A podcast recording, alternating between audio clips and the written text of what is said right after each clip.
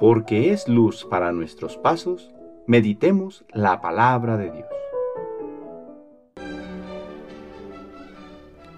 Del Santo Evangelio según San Lucas, capítulo 10, versículos del 1 al 9. En aquel tiempo Jesús designó a otros setenta y dos discípulos y los mandó por delante, de dos en dos, a todos los pueblos y lugares a donde pensaba ir. Y les dijo, La cosecha es mucha y los trabajadores pocos. Rueguen por tanto al dueño de la mies que envíe trabajadores a sus campos. Pónganse en camino, yo los envío como corderos en medio de lobos. No lleven ni dinero, ni morral, ni sandalias, y no se detengan a saludar a nadie por el camino. Cuando entren en una casa, digan, que la paz reine en esta casa, y si allí hay gente amante de la paz, el deseo de paz de ustedes se cumplirá, y si no, no se cumplirá. Quédense en esa casa, coman y beban de lo que tengan, porque el trabajador tiene derecho a su salario. No anden de casa en casa, en cualquier ciudad donde entren y los reciban, coman lo que les den, curen a los enfermos que haya y díganles, ya se acerca a ustedes el reino de Dios. Palabra del Señor.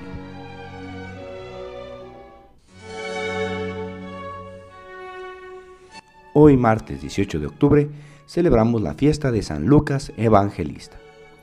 Las lecturas que se nos presentan hoy son propias de la fiesta que celebramos. Por la carta de San Pablo a Timoteo, sabemos que Lucas era compañero del apóstol en su labor de predicación.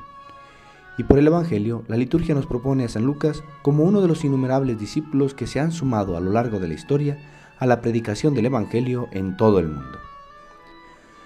Por algunos datos que se tienen, se cree que Lucas nació en Antioquía de Siria y que, procedente de la gentilidad, se convierte en discípulo de Pablo y abraza el Evangelio de Cristo. San Pablo se refiere a él como médico querido. No conocemos más datos acerca de su conversión, pero sí que acompañó a Pablo a Samotracia, Neápolis y Filipos alrededor del año 51. Como segundo dato acerca de San Lucas, a él se le describe como el evangelista de la misericordia, por los seis milagros y 18 parábolas exclusivas en su evangelio. Pone especial cuidado en los pobres, las víctimas de la injusticia y los pecadores arrepentidos.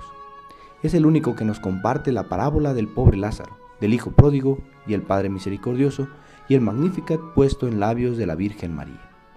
Y como tercer dato interesante se considera la relación particular que tuvo San Lucas con la Virgen María, pues gracias a él se tienen datos de los hechos y palabras pronunciadas en la Anunciación, la visitación de la Virgen a su prima Isabel, la presentación de Jesús al templo y el que se les haya perdido en el templo cuando ellos ya iban de regreso a casa. Se deduce que todos estos datos los obtendría por su estrecha relación con la Virgen María, quien le compartiría todos estos bellos detalles ocultos a los demás. No se tienen datos precisos de su muerte, se cree que fue en Boeocia cuando tendría alrededor de 84 años, cuando ya se había establecido en Grecia y escrito su Evangelio. Es el autor del Evangelio, pero también de los Hechos de los Apóstoles. Aprendamos de San Lucas tres cosas. Primero, a ser dóciles a la palabra de Dios que nos invita a compartir con los demás la buena nueva del reino de Dios, con nuestra vida y nuestras palabras con celo incansable como este evangelista. Segundo, vivamos la misericordia, virtud que tanto exaltó San Lucas en el Evangelio. Y por último, amemos a María, para que, a través del amor a ella, podamos llegar a descubrir y amar con mayor entrega a su Hijo Jesucristo. El Señor esté con ustedes. La bendición de Dios Todopoderoso, Padre, Hijo y Espíritu Santo, descienda sobre ustedes y les acompañe siempre. Que tengan buen día.